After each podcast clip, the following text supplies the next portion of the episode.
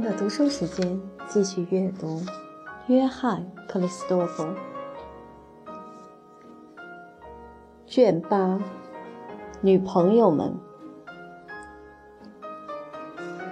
女朋友们。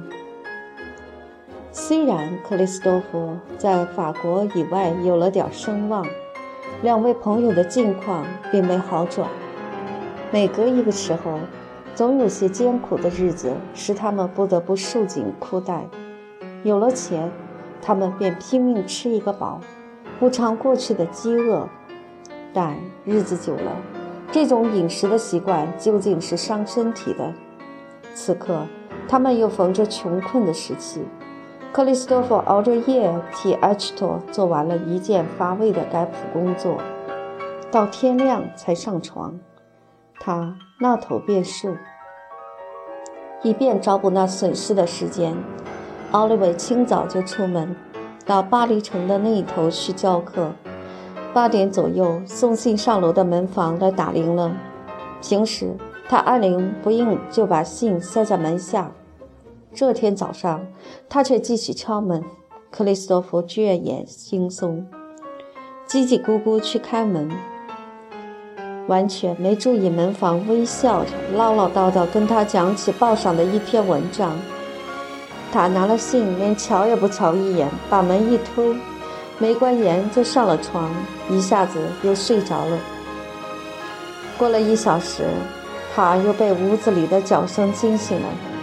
他看见床前有个陌生人，对他很郑重地行礼，不禁大为诧异，原来是个新闻记者。因为大门开着，便老是不客气走了进来。克里斯托夫愤愤地从床上跳起，嚷道：“你来干什么？”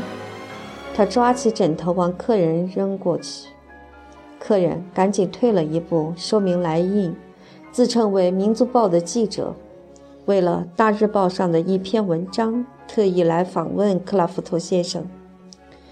什么文章？你先生没看到吗？记者说着，便自告奋勇把那篇文字的内容告诉他。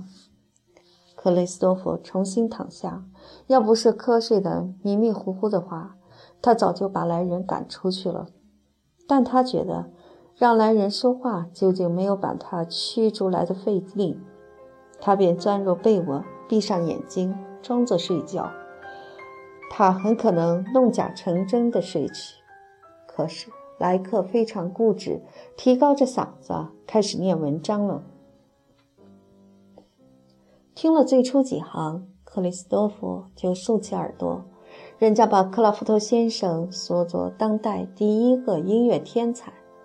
克里斯多夫把假装睡觉的事儿忘了，大惊小怪地咒了一声，在床上坐起，说道：“他们疯了？难道他们着了魔吗？”记者趁此机会停止了朗诵，向克里斯托夫提出一大串问话。克里斯托夫都不加思索地回答了。他捡起那篇文章，毫不惊奇地打量着印在第一版上的自己的照相。他还没有时间看文字的内容，第二个记者又跑进房里来了。这一回，克里斯托夫可真恼了，他命令他们出去。可是他们没有把室内的布置、墙上的照片、艺术家的面貌迅速地记载下来以前，绝不肯照办。克里斯托弗又好气又好笑的，衣服也没穿好，推着他们的肩膀，把他们直送出门外，赶紧上了锁。然而这一天，他是命中注定不得安静的。梳洗还没完毕，又有人敲门了。而且用着只有几个最亲密的朋友知道的方式敲着。克里斯托弗开出门来，发现又是个陌生人，他却已直截了当地把他打发走。不料来人立刻分辨说，他就是今天报上那篇文字的作者。对一个捧你为天才的人，有什么办法拒绝呢？克里斯托弗懊恼之下，只能领受他的崇拜者的热诚。他奇怪这种声明怎么会忽然从云端里掉在他头上？是不是他上一天给人家演奏了什么连自己也没察觉的杰作？他可没有时间追究这些。这位记者是不管他愿意不愿意，特意来拉他出去的，想一边谈一边带他上报馆。大名鼎鼎的阿塞纳·加马西等在那里要见他，汽车已经在楼下了。克里斯多夫推却了一番，但对于人家好意的邀请，他是天真的，却不过情面的。终于不由自主地听人摆布了。十分钟后，他就被介绍给谁都见了害怕的无冕之王。那是个身强力壮的男子，年纪在五十上下，矮小、肥胖，又圆又大的脑袋，灰色头发，留着平头，红红的脸，说话带着命令式，声音笨重、浮夸，常常会口若悬河地来一套议论。他在巴黎拿种族平等做幌子，既会做买卖，又会利用人，自私自利。又天真又狡猾，热情自负。他把自己的事业跟法国的，甚至和全人类的合二为一。他的利益，他的报纸的发达，是和公众的福利息息相关的。他一口咬定，谁损害他，就是损害法兰西，并且为了打倒一个敌人，他连推翻政府都在所不惜。除此之外，他也不乏宽宏的度量，像有些人在酒醉饭饱之后一样。他是个理想主义者，喜欢模仿上帝的作风，不时从沟壑中提拔几个可怜的穷人出来，表现他权势的伟大，可以凭空白的造出一个名人，或是什么部长之流，只要他愿意。他也能制成君王，废除君王。他的神通是无限的，能使他高兴，他也能制造天才。这一天，他来制造克里斯多夫了。发动这件事的其实是无心的奥利维，不为自己做任何钻营，痛恨宣传，而避新闻记者如避伊利一般的奥利维。